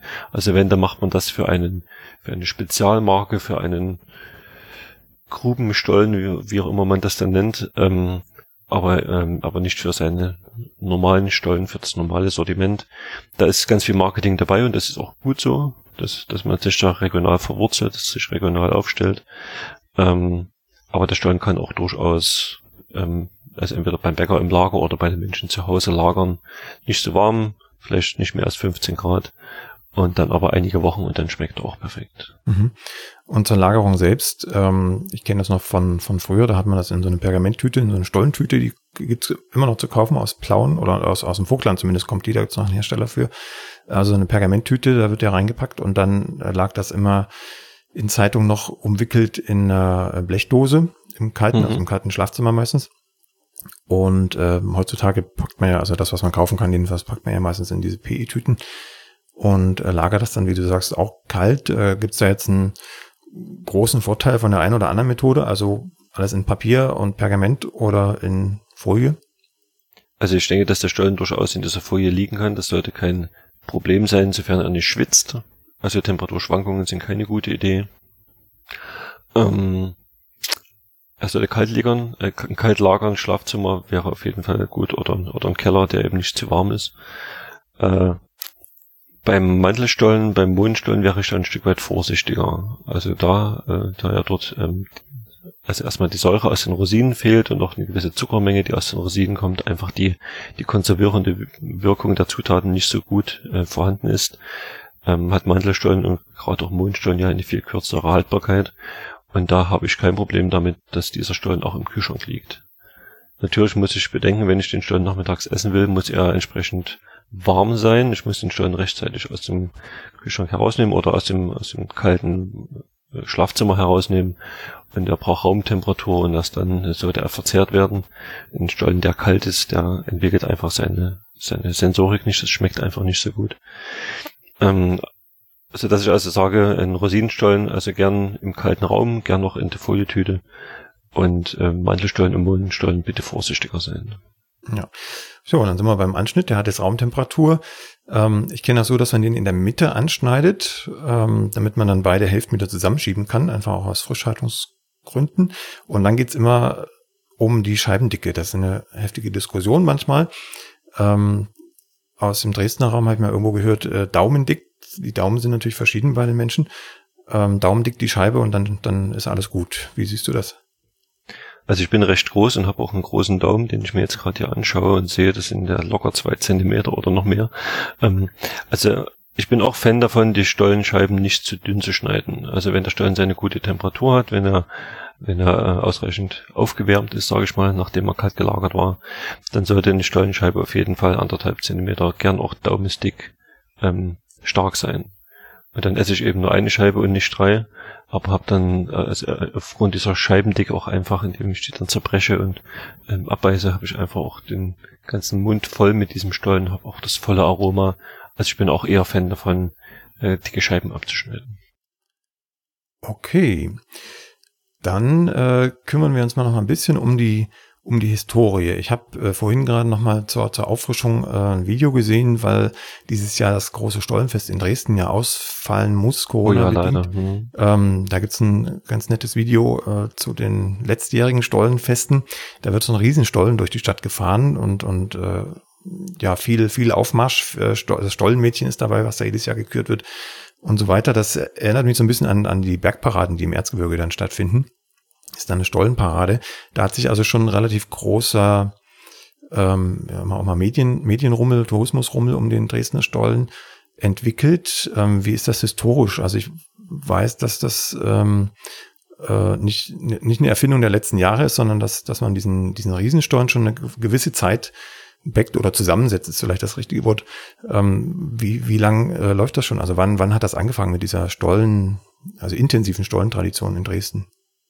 Also die, die Stollenproduktion oder der, der Stollenbegriff, den gibt es ja schon relativ lange. Ich glaube 1330 oder sowas in der Art äh, wurde der Stollen erstmals in Naumburg erwähnt. Naumburg ist jetzt in, in Sachsen-Anhalt und ähm, ein paar Jahre später, 1400 irgendwas, dann auch in, in, im sächsischen Torgau. Und äh, damals waren das Fastengebäcke, sprich also, ich würde es eher so ein bisschen ein bisschen Weißbrot vergleichen, also ein sehr einfacher Teig, einfach nur aus, aus Mehl und ähm, Wasser, Hefe kannte man damals noch nicht. Man hat also eine, eine, eine Gärung gehabt, einen Sauerteig oder hat es einfach spontan gären lassen. Ähm, und hat so eine Art Weißbrot gemacht als, als Fastenbrot in der Vorweihnachtszeit. Und da gibt's dann auch urkundliche Belege, dass eben die Bäcker so und so viele von diesen Stollen, also von diesen Fastenbroten, dem sächsischen König zu liefern hatten. Und erst ähm, ganz paar Jahre später hat man dann gesagt, man würde gern ähm, diesen Stollen gehaltvoller machen, würde da gern Butter zusetzen. Bis dahin war nur Rübenöl zugelassen und ich glaube, das ist nicht so wirklich lecker, wenn ich mir vorstelle, dass Rübenöl in, in so, einem, so einem Brot da mit drin ist. Und da gab es ein, ein Ansinnen von, von äh, sächsischen Königen, die beim Papst nachgefragt haben oder darum gebeten haben, dieses Butterverbot in der Fastenzeit aufzuheben. Und nach einer ganzen Weile und auch einige Päpste später hat, hat, das, hat man das dann bestätigt gegen eine Zahlung, so dass ähm, dieser, dieser Butter Erlass sozusagen dieser Butterbrief aus Rom kam und die sächsischen Bäcker dann auch Butter in den Stollen reinbacken durften. Und dann hat sich der Stollen eben so langsam zu dem entwickelt, was wir so kennen. Und was du ansprachst mit diesem Riesenstollen, im Jahr 1730 hat äh, unser sächsischer König August der Starke ein, ein großes Lager, ein großes Lustlager abgehalten. Und ähm, er hat immer ein bisschen geprotzt und wollte zeigen, was er alles kann und was er alles hat und hat die Bäcker beauftragt, einen Riesenstollen zu backen. Und dieser, dieser Riesenstollen damals vom, vom Zeithainer Lustlager, der ähm, hat schon 1,8 Tonnen gewogen. Das heißt, man hat speziell für diesen Stollen einen Ofen gemauert, einen Ofen gebaut und den dann wirklich am Stück dort gebacken. Ich kann man technisch nicht ganz vorstellen, wie man das dann auch entsprechend durchspeckt, dass es außen nicht verbrennt, aber wer weiß, wie sie das gemacht haben. Das wurde mit einem großen Stollenmesser dann angeschnitten und man hat also da sehr geprotzt und das sehr, sehr demonstrativ dargestellt. Und als der Stollenverband dann ähm, jetzt nach der Wende sich wieder neu gegründet hatte, hat man eben in alten Unterlagen gesucht und hat das herausgefunden, dass es diesen Riesenstollen gab und hat eben den Riesenstollen wieder etabliert und macht seitdem das Stollenfest, jetzt schon seit 25 Jahren hier in Dresden. Und da gibt's eben einen Stollen, der wiegt irgendwas zwischen drei und vier Tonnen, aber wird eben nicht am Stück gebacken, sondern aus äh, Stollenplatten, die von allen Dresdner Stollenbäckern produziert werden und die dann dort äh, in einem, ähm, in einem Autohaus auf der Messe, also irgendwo, wo man einfach Platz hat, wo auch gefliest ist, wo man ein bisschen, ein bisschen Dreck machen kann, wird das Ganze dann mit ganz viel Butter und ganz viel Zucker verklebt und entsprechend so geschnitzt, dass es am Ende wie ein großer Riesenstollen aussieht. Auf dem Pferdefuhrwerk steht er dann und der wird dann eben in dieser Prozession, in dieser Bergparade, es sind auch eine ganze Menge Spielleute dabei und andere Gewerke und ähm, die Fleischer sind mit dabei und also ein riesengroßen, riesengroßer Zug, der dann durch die Stadt fährt, wird dieser Riesenstollen dann präsentiert und am Ende eben mit dem großen Stollenmesser angeschnitten und in Teile zerteilt und für einen guten Zweck verkauft. Also das Stollenfest an sich ist eine, eine sehr tolle Sache und ich bin wirklich traurig, dass es dieses Jahr nicht stattfinden durfte. Ja, wie, wie sieht das überhaupt aus mit den, mit den äh, Stollenprüfungen? Die fanden ja statt, das habe ich gelesen. Ähm, seid ihr dann äh, trotzdem in die Region gefahren und habt die Stollen sozusagen äh, mit gebührendem Abstand äh, verkostet oder äh, lief das anders? Ja, normalerweise finden Stollenprüfungen ja öffentlich statt. Ähm, zumindest einige macht man öffentlich, damit man eben auch den, den Verbraucher zeigen kann, äh, was man da tut und einfach ein bisschen Marketing betreibt. Und gerade der Dresdner Schutzverband, dort ist es ja so, dass jeder Stollen geprüft wird, manche auch mehrfach. Es gibt da so circa 15 Stollenprüfungen, die intern stattfinden. Die finden alle bei uns an der Akademie statt, in einem Raum, ähm, sitzt dann der Stollenverband dort und prüft diese Stollen und man macht eine große öffentliche Stollenprüfung in einem riesengroßen Einkaufszentrum. Das geht dann über den ganzen Tag mit ganz viel Presse, einfach um zu zeigen, was man da tut. Und das konnte dieses Jahr eben alles nicht stattfinden. Also Stollenprüfungen, die sonst in der Sparkasse stattfinden oder in irgendeinem anderen öffentlichen Ort im Einkaufszentrum, im Rathaus, das gab es dieses Jahr alles nicht, sondern das fand eben in, hinter verschlossenen Türen statt, gern dann auch mal mit, in, mit einem Livestream, mit einem Facebook Live, mit einer Übertragung ähm, aber eben nicht so für die, für die Verbraucher äh, zu sehen. Mhm. Aber Auszeichnungen gab es ja äh, dann, dann schon. Ähm, ich vermute mal relativ gut. Also Gold, Silber, Bronze ist, glaube ich, die, die Auszeichnung. Ne? Und danach gibt's dann nur noch, äh, du kriegst nichts dafür. Oder äh, wie? Genau. Also es gibt, gibt Gold, Silber, Bronze in dem Sinne, dass eben 100 Punkte wäre dann eben halt volle Punktzahl. Da, dafür gibt's eben dann ein sehr gut. Es gibt ein gut, wenn leichte Mängel äh, festgestellt wurden und äh, es gibt auch diese bronzene Auszeichnung, also wenn das äh, für Silber nicht ganz gereicht hat und man kann natürlich auch durchfallen bei diesen Prüfungen, das heißt dann nicht prämiert. Ähm, und bei den Stollenverbänden, über die wir vorhin schon sprachen, also Dresdner und Erzgebirgischer Verband, da sagt die Satzung ja, wenn ähm, der Stollen die sensorische Prüfung nicht besteht, hat er das Recht nicht, diese Verbandsmarke, also den, den Goldenen Reiter in Dresden oder das Erzgebirgische Weihnachtssiegel zu tragen. Ja, also dass die Bäcker natürlich für diese Prüfungen, also bei, bei diesen Prüfungen auch bisschen, bisschen bibbern und die Daumen drücken, dass alles gut klappt, dass sie die Prüfungen bestehen. Und da finde ich ein, eine sehr gute Entwicklung, dass man den Stollen eben nicht ähm, als, als, also dass der Bäcker den Stollen nicht zur Prüfung hinbringt, sondern dass Testeinkäufer anonym die äh, Stollen in den Bäckereien oder in den Filialen kaufen. Und das ist sehr viel mehr marktgerecht. Ja, jeder andere Kunde hätte genau eben diesen Stollen auch gekriegt und der Testeinkäufer besorgt diesen Stollen. Dieser Stollen wird dann geprüft und das ist authentischer, als wenn man eben sein, sein schönstes Kind zum Markte trägt oder seinen schönsten, schönsten Stollen hier mhm. ähm, zur Prüfung bringt, sondern äh, das finde ich sinnvoll, dass man das auf diesem Wege macht, das Ganze anonym und authentischer zu testen. Ja, das wusste ich gar nicht. Ich, ich war noch auf dem Stand, dass äh, die Bäcker den, den Stollen sozusagen einfach mitbringen und äh, dann ausharren, was da rauskommt. Finde ich. Find also, ich nee, bei den, bei den Prüfungen in den Verbänden läuft das, läuft das eben mit diesen Testeinkäufern und äh, gerade im Dresdner Verband, wo es ja Bäcker gibt, die auch sehr viel produzieren, wird dann halt nicht auch nur einen Stollen, sondern mehrere, also bis zu fünf oder sieben äh, Prüfungen hat dann eben dieser eine Betrieb, wenn er sehr viel produziert. Mhm. Ja, sehr schön. Ähm, ich vermute mal, dass der, der Stollenverkauf dieses Jahr wegen Corona nicht unbedingt eingebrochen ist, äh, vielleicht sogar im Gegenteil. Es bieten ja auch etliche Bäcker ihre Stollen teilweise fast ganzjährig online an. Da haben sich äh, manche Bäckereien so richtig ein zweites Stand, Standbein erschaffen, was Stollen angeht. Ähm, hast du da Informationen, wie, wie die Verkaufszahlen dieses Jahr aussehen bei den Handwerksbäckern? Ähm, ich habe noch keine gesammelten Informationen, aber schon mit vielen Bäckern gesprochen. Natürlich geht online mehr als in den letzten Jahren. Man muss aber auch sehen, dass der Aufwand da wirklich auch sehr viel höher, höher ist. Ne? Du musst das alles verpacken und abholen lassen und also man hat da schon noch äh, sehr viel zu tun damit. Was jetzt leider komplett fehlt, sind Weihnachtsmärkte. Und es gibt durchaus sächsische Bäcker, die in 10, in 15 großen Städten in, in Gesamtdeutschland auf dem Weihnachtsmarkt da mit mit einem Stand vertreten sind, die eben in Berlin, in Potsdam, in Köln, in Bonn, in sonst wo einen, einen Stand haben. Und das findet jetzt dieses Jahr alles nicht statt. So dass ich also Bäckereien kenne, die sagen hier, wir haben sonst 100.000 Stollen gebacken, dieses Jahr backen wir nur 70.000, weil wir den Verkauf auf diesen Weihnachtsmärkten in Berlin zum Beispiel eben nicht als, als Umsatz mit dabei haben. Und das sind dann schon Einschnitte. Ähm, die Zahlen in den letzten Jahren waren meistens so, dass in Dresden, also im, im Dresdner Verband, circa vier, viereinhalb Millionen äh, Dresdner Stollen gebacken wurden. Ich denke, diese Zahl wird dieses Jahr nicht erreicht. Mhm. Okay, also hat es doch, doch Auswirkungen. Hätte ich ja. Also ich denke nicht sehr bei den kleinen Bäckern auf dem Lande, sage ich mal, wo der Kunde wirklich hingeht, den Stollen dort kauft und das auf dem Wege sich nicht groß verändert hat. Aber die Bäckereien, die eben ein Stück weit größer strukturiert sind und wie gesagt ihren Vertrieb anders aufgestellt haben, die haben durchaus Einbrüche.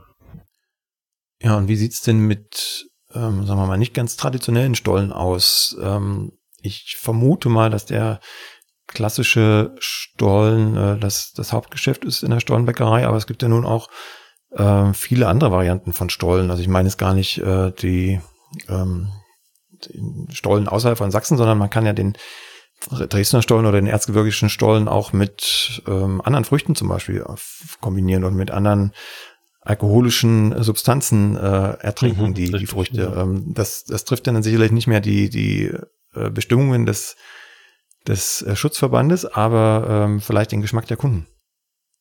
Ja, also es hat in den letzten Jahren natürlich zugenommen, dass man sich da versucht, individueller aufzustellen und auch ähm, Stollen anzubieten für Leute, die zum Beispiel keine Rosinen mögen, so dass man dann mit Cranberries oder, oder anderen getrockneten Früchten, gern auch mit kandierten Ananas und Kokos dann irgendeine Art Spezialstollen macht, das gibt's durchaus, äh, dass man ähm, Gin verwendet oder ähm, Whisky oder sowas statt Rum und ähm, mit Nougat, mit äh, Schokolade, mit mit anderen Zutaten im, also einfach verschiedene Stollenarten erfindet.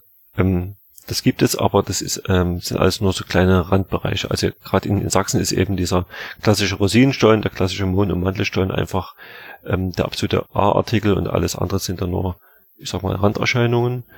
Ähm, das ist in anderen Bundesländern durchaus anders. Ja, da gibt es sehr viel mehr von diesen ähm, Experimenten, sage ich mal, also von den Stollenvariationen.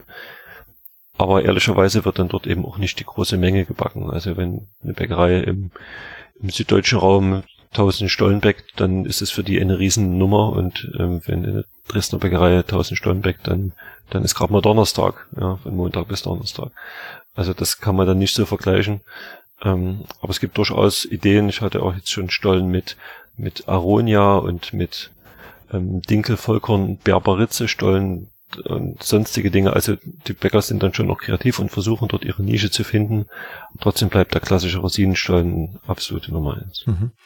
Jetzt fiel mir ja gerade noch auf, wir haben ja schon über den Anschnitt geredet, aber da muss ich noch eine Frage hinterher schieben. Ich kenne das hier aus, aus der Gegend, also speziell aus dem Tal, zum Simmertal, äh, auch nicht mehr bei allen, aber bei einigen Familien ist das noch so, äh, dass der Stollen erst am 25.12. angeschnitten werden darf, wenn man aus der Christmette zurückkommt, die ja recht früh stattfindet ähm, gegen fünf. Und zum Frühstück gibt's dann die erste Scheibe Stollen. Man bäckt dann im November, also hat dann ausreichend Reifezeit gehabt. Ähm, wie, wie sieht das aus? Gab's da, also gibt's da auch historische äh, Belege für oder Gründe, Hintergründe dafür, dass man den wirklich erst am 25.12. anschneidet oder ist das eine spezielle Geschichte hier bei uns im, im Tal? Also ich habe das schon öfter gehört, dass die, dass die klassische Sichtweise, dass man das aus der Tradition heraus genauso macht, wie du sagst, also erst am, am ersten Weihnachtstag den Stollen anzuschneiden. Andere sagen, wir schneiden den zum ersten Advent ein, an, wenn wir mit der Familie zusammensitzen. Ähm, da gibt's keine, keine festen Regeln und Bestimmungen. Viele sagen auch schon im November, ich würde gern Stollen essen und bin, bin heiß darauf und würde es gern probieren. Ganz traditionell klassisch ist es so zum ersten, ersten Weihnachtstag. Aber ich denke, da halten sich nicht mehr viele Leute dran. Mhm. Und aus Bäckersicht muss ich sagen, das ist gut so. Man kann durchaus zu Weihnachten schon den ersten Stollen aufgegessen haben und dann mhm. noch einkaufen. Und zu Ostern den letzten. Also hier in, in, eben in der Gegend, das hängt dann wieder damit zusammen, dass man den am 25.12. anschneidet, äh, sagt man am 2. 2. am 2. Februar ist dann die letzte Scheibe dran, weil dann ist Maria Lichtmess, dann kommen auch die Lichter aus den Fenstern wieder raus. Ähm, Das wäre traditionell hier so. Ich habe jetzt gerade nochmal überlegt, wir haben ja vorhin gesagt, der Stollen ist ein Fastengebäck gewesen ursprünglich, dieses äh, seltsame Brot, was du erwähnt hast. Ähm, das hieß ja eher, dass man den Stollen früher, also ganz früher, als es noch nicht der Stollen war, den wir heute essen, äh, dann schon in der Adventszeit gegessen hat, weil das ja die klassische Fastenzeit wäre ne? und, und nicht erst ähm, zur, zur Weihnachtszeit.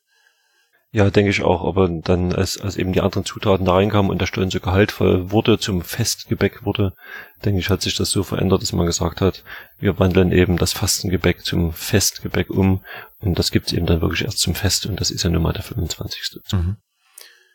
Ja, aber man kann das natürlich halten, wie man will. Man kann auch, wie du sagtest, den Stollen vom letzten Jahr noch äh, am nächsten Weihnachtstag, äh, also im, im, ein Jahr später quasi anschneiden und dann, wenn er gut gemacht ist, äh, taugt er auch noch was, ne? Richtig, genau. Und die Bäcker stellen ja die Stollen jetzt nicht nur in der in, in der Saison, also nicht nur im Winter her, gerade größere Bäckereien produzieren durchaus schon im, im Juni, sage ich mal, fangen dort mit der Produktion an. Ähm, das erschreckt die Leute manchmal ein bisschen, äh, genauso wie die Leute erschrocken sind, wenn es im September schon ähm, Lebkuchen im Supermarkt gibt. Aber dieser Stollen, der im Juni produziert wird, der ist dann eben auch nicht für den, für den hiesigen Markt. Ganz oft ähm, ist es dann so, dass diese Stollen dann eben aufs Schiff gehen und nach Asien fahren, in die Vereinigten Staaten oder sonst so hin und da sind die schon mal sechs, acht Wochen unterwegs, so dass die Bäcker einfach so früh produzieren müssen, damit die Stollen dann eben auch rechtzeitig im September, Oktober dann eben äh, beim, beim Kunden angekommen sind. Ja, und es gibt auch Bäcker, die Stollen das ganze Jahr produzieren, das ist richtig, kenne ich zwei davon, die also auch im März oder im Februar schon Stollen produzieren. Und wenn man diese Stollen sehr gut ähm, lagert bei, bei Kühltemperaturen in einem speziellen Kühlhaus mit entsprechend auch eingestellter Luftfeuchtigkeit, dann ähm, kann dieser Stollen auch im, im Herbst dann ein sehr großer Genuss sein. Ja, das glaube ich. Ich hatte meinen Arbeitskollegen, als ich noch Geologe war, der hat äh, Stollen immer gehamstert äh, in der Vorweihnachtszeit und hat dann mindestens einen Stollen bis Ostern aufgehoben. Das war immer sein mhm. Abschluss dann. Das glaube ich gerne. An Ostern. Mache ich auch so. ja. Mhm. Wir, wir haben schon vorhin über die Stollenverbände jetzt eine ganze Menge gesprochen. Einen haben wir noch gar nicht ähm, berücksichtigt. Es gibt auch im Vogtland einen, einen Verein, einen Stollenverband. Der Vogtländische Stollenverband ist äh, von den drei sächsischen eher der kleinste. Da sind äh, ich glaube 13 oder 15 Mitglieder dort. Und bei diesem Verband ist es aber ein Stück weit anders als beim Dresden oder beim Erzgebirgischen Weihnachtsverband. Die haben dort eine vorgeschriebene Pflichtrezeptur, so dass es äh, den vogtländischen Stollen bei jedem von diesen 13 Bäckern gleich gibt in der gleichen Qualität. Und jeder Bäcker hat dann eben noch sein, seine Hausmarke, sein Hausstollen, sein Hausrezept und bietet also zwei Stollenqualitäten an den Hausstollen und den erzgebirgischen Weihnachtsstollen in dieser speziell grünen Verpackung, ähm, der eben dann dort auch ähm, als, als Marke dort geschützt und eingetragen ist. Mhm. Finde ich auch eine, eine sehr, sehr schöne Sache. Das macht es dann für dich als Stollenprüfer ein bisschen einfacher, ne? weil du nicht ganz so viele ähm, ja, Kriterien und, und äh, Grenzen nach oben, nach unten beachten musst, wenn es eine ziemlich definierte äh, Vorgabe gibt. Stimmt, das ist so und trotzdem, ne, du bist Bäcker, du weißt das, wenn, wenn du drei Leuten ein Rezept gibst, dann kommen am Ende fünf verschiedene Produkte raus. Ähm, wie dann eben die Aufarbeitung ist, wie die Backzeit ist und so weiter, kann trotzdem noch, noch ganz viel passieren, aber die, Grundrezeptur ist dort im, im Vogtländischen Stollenverband, ist einheitlich für die Mitglieder. Okay, siehst du, habe ich auch noch was gelernt, dann äh, muss ich mir mal so einen Stollen besorgen. Den, ich glaube, ich habe auch noch nie wirklich einen vogtländischen Stollen gegessen. Dresdner ja, Erzgebirgisch eh, aber vogtländisch nicht, da mache ich mich auf die Suche. Und wenn wir dann noch kurz äh, bei den Verbänden sind, es gibt auch in, in Thüringen gibt es einen Stollenverband in Erfurt. Dort heißt es äh, Thüringischer Weihnachtsstollen und Erfurter Schittchen. Das ist auch so eine eingetragene Marke, so ein Spezialprodukt des Erfurter Schittchen, also nicht mit N wie Schnitte, sondern ohne dieses N. Mhm. Ähm, und auch da gibt es dann einen, eine Prüfung dazu und auch die haben so eine Art Stollenmädchen, die sie dann dort zum Einsatz bringen, so eine Stollenkönigin und machen eben auch Marketing damit. Und das ist ja eigentlich auch Hauptzweck von diesen ganzen Stollenverbänden, um das nochmal auf den Punkt zu bringen. Man kann jetzt nicht sagen, dass in Dresden besserer Stollen gebacken wird als in Torgau oder in Leipzig oder in Chemnitz oder sonst wo oder im Erzgebirge, sondern das ist einfach ein gutes Marketing, die die Betriebe da machen. Man hat diesen Verband gegründet, man ist dort Mitglied, man unterwirft sich auch diesen Regularien, um eben gemeinsam zu werben, um gemeinsam eine Marke aufzubauen. Und ähm, das machen die sächsischen Bäcker eben in diesen Verbänden ganz besonders gut. Ja, das ist dann vergleichbar mit äh, Panettone oder mit anderen Gebäck. Ne? Auch der Panettone hat ja äh, mindestens einen Schutzverband, genau weiß ich das gar nicht, aber einen, einen kenne ich auf jeden Fall. Und mhm. da werden ja auch äh, Wettbewerbe abgehalten und Prüfungen. Das ist dann ja. vergleichbar. Genau, da geht's aber schon ja auch um ein bisschen äh, Qualitätssicherung. Ne? Also vom Panettone ja, unbedingt, ja. kenne ich das. Äh, das, was man hierzulande meistens als Panettone kaufen kann im Supermarkt, ist, hat ja äh, mit allem Möglichen zu tun, aber nicht mit Panettone. Und ähm, das ginge mit Stollen natürlich auch, wenn jetzt jeder Dresdner Stollen draufschreiben kann. Ähm, dann verwässert man ja im Grunde auch ein bisschen die, oder vielleicht sogar stark nicht nur ein bisschen die Qualität dessen, was es hätte werden können. Genau, und das will man nicht. Deswegen gibt es eben auch ähm, in diesen Verbänden dann äh, die Aufgabe für den Verband zu prüfen, dass äh, sich alle an die Regeln halten, also auch alle, die nicht im Verband sind. Das heißt also, dass natürlich dann geschaut wird, dass kein, kein Bäcker jetzt aus, ähm, aus Potsdam einen erzgebirgischen Weihnachtsstollen herstellt oder kein, keiner aus, aus einer anderen Stadt eben Dresdner Stollen draufschreibt. Und das wird dann auch geahndet. Die werden also dann schon dafür Sorge tragen, dass die Marke geschützt und gestärkt wird. Denn wenn man das nicht macht, kann man so eine Marke auch einfach aberkannt kriegen. Mhm. Ähm, das gibt's auch manchmal. Und das will man natürlich nicht. Ja, die Verbände sorgen dafür, dass ihre Marke auch stark bleibt. Ja, äh, eine Frage fällt mir gerade noch ein, spontan äh, in, in Richtung Bio gedacht. Es gibt ja auch immer mehr Betriebe, die Bio-Stollen anbieten. Gibt es da nochmal eine Abstufung in den Bewertungskriterien? Also sagt man dann, dass äh, gibt, gibt andere Kriterien für, für Bio-Dresdner Stollen wie für konventionellen Dresdner Stollen oder spielt das in der, in der grundsätzlichen Bewertung keine Rolle? Nee, das spielt keine Rolle. Es gibt ähm, Dresden zwei oder drei Bäcker, die Bio-Stollen herstellen. Im, im Erzgebirgischen Verband sind, sind auch welche dabei. Ähm, nein, die müssen die gleichen Qualitätskriterien bringen. Natürlich haben die teilweise andere Rohstoffe und äh, manchmal sieht man einem Bioprodukt, einem Biobrot, einem Biostollen auch an, dass es ein Biostollen ist, weil er einfach äh, einem in seiner Struktur, in seiner Farbe, in seiner Art ein bisschen ähm, abweicht von dem, von dem Regularien, von, von dem, von dem konventionellen. Ähm, Trotzdem müssen die genauso diese Prüfung bestehen und alles andere auch. Also es gibt da keinen kein Sonderbonus für einen Biostollen. Mhm. Okay. Dann äh, bin ich zumindest jetzt erstmal fragenlos. Wir haben jetzt auch schon äh, fast anderthalb Stunden geplaudert. Ähm, insofern äh, sage ich dir jetzt erstmal Dankeschön. Ähm, wir strahlen das Ganze ja am 24.12. aus. Das heißt, wer sich an die Regeln dieses Tales hier hält, wo ich jetzt gerade mit dir schwatze, ähm, der schneidet dann morgen den Stollen an. Ähm, wir haben gelernt, man darf das auch schon eher tun, wenn man nicht aus diesem Tal kommt und ähm, darf den auch länger essen als bis zum 2. Februar, sofern man noch welchen hat. Und deshalb äh, werfe ich jetzt hier in die Runde. Ich habe noch einen Stollen über von den vielen, die ich dieses Jahr gebacken habe. Und den würde ich gern ähm, weitergeben. Und zwar an diejenigen, die sich jetzt sozusagen unter diesem Podcast ähm, im Blog, äh, Podcast-Artikel im Blog äh, mit einem Kommentar verewigen, da schmeiße ich dann am 28.12. den Zufallsgenerator an und denjenigen, den es erwischt, den schreibe ich dann per E-Mail an und dann tauschen wir die Adresse aus. Und dann kommt der Stollen per Post nach Hause und darf angeschnitten werden.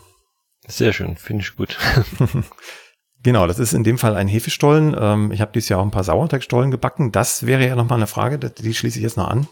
Ähm, was ist denn, wenn jetzt ein, ein Bäcker anfängt, ähm, keine Hefe mehr zu nehmen, sondern den Stollen mit Sauerteig bäckt? Würde das ähm, irgendeinen Einfluss haben auf die Beurteilung, wenn wir jetzt wieder an die Verbandsware denken? Also wenn ich ähm, an, an die Stollenverbände und diese, diese Vorgaben in den Satzungen denke, dort steht ähm, die Hefe als Pflichtzutat mit drauf. Hat man natürlich, als man vor 25 Jahren den Verband gegründet hat, äh, gar nicht dran gedacht, dass man auch mal auf die Hefe verzichten könnte und sagt, man, vers man versucht das mit dem Sauerteig. Ähm, ich kann es nicht so richtig einschätzen, wie sich der Verband dann positionieren würde, wenn es kein Hefeteig in dem Sinne mehr ist, sondern eben mit dem Sauerteig gelockert. Ähm, ich fände es interessant, auf jeden Fall sowas zu, zu ähm, probieren, sowas, sowas äh, auszutesten. Ähm, aber das ist eine Frage, die vielleicht auch erst in der Zukunft dann entschieden werden kann. Ja, ich habe tatsächlich auch noch keinen keinen Bäcker gesehen, der ja. Sauerteigstollen. In der Schweiz, doch in der Schweiz, dieser eine Bäcker, von dem ich vorhin schon erzählt hatte, der hat dieses Jahr, glaube ich, das erste Mal Sauerteigstollen gebacken. Mhm. Aber ansonsten ähm, ist es ein rares Produkt. Also ich selber kann es empfehlen, äh, weil da nochmal, also ich finde ein Hefe, ein gut gemachter Hefestollen hat schon unglaublich komplexe Aromen, aber wenn da mit Sauerteig gebacken wird, dann ähm, mhm. ist das nochmal eine ganz andere Welt. Aber das ist vielleicht eine Anregung für, für alle, die selber Stollen backen. Vielleicht hört auch der ein oder andere Bäcker zu. Ähm, das mal auszuprobieren ist eine heiße Empfehlung für das nächste Jahr. Schöne Sache. Guter Tipp. Ja. Ja, André, ich danke dir ganz herzlich, dass du dir die Zeit genommen hast, ähm, in der Stollen-Hochsaison ähm, ein paar Fragen zu beantworten zum Thema Stollen und äh, wünsche dir ja alles Gute, eine schöne, ruhige Weihnachtszeit, die äh, so oder so ruhig werden wird durch die Corona-Beschränkungen, aber Dieses Jahr, ja. ähm, vielleicht ähm, hilft es ein bisschen äh, zur, zur Besinnung zu kommen und das nächste Jahr mit, mit mehr Kraft anzugehen. Denn dieses ja. Jahr war zumindest für, für mich und für viele andere auch äh, kraftzehrend und wir brauchen, glaube ich, auch ein paar Tage Ruhe, um da wieder nachzutanken. Ja, und ich, ich hoffe auch, dass wir im Januar dann wieder gut, gut starten können, dass wir unseren Meisterkurs wie geplant abhalten können und unsere Seminare und die ganzen Kurse für die Azubis. Ja, vielen Dank für die Einladung. Ich wünsche auch eine schöne besinnliche Weihnachtszeit mit Stollen. Ich freue mich immer wieder auf Stollen. Ich werde oft gefragt, ob ich als Stollentester zu Weihnachten trotzdem noch Stollen esse. Ja, tue ich. Und auch nach Weihnachten noch. Ich liebe den Stollen einfach. Dann hast du deinen Beruf auf jeden Fall nicht verfehlt. Ja, so ist es. Gut, André. Ähm, ich wünsche dir eine gute Zeit und äh, wünsche auch äh, den Hörern, die diese Folge eingeschaltet haben, angeklickt haben, eine äh, wunderbare, ruhige, besinnliche Weihnachtszeit und äh, kommt dann auch gut ins neue Jahr. Tschüss. Tschüss. Die nächste Folge von Plötzlich Bäcker, dem Brot-Podcast, gibt es ganz bestimmt. Wenn du bis dahin meine Arbeit am Blog oder für diesen Podcast unterstützen möchtest, dann klicke dich auf plötzblog.de slash unterstützen. Vielen Dank.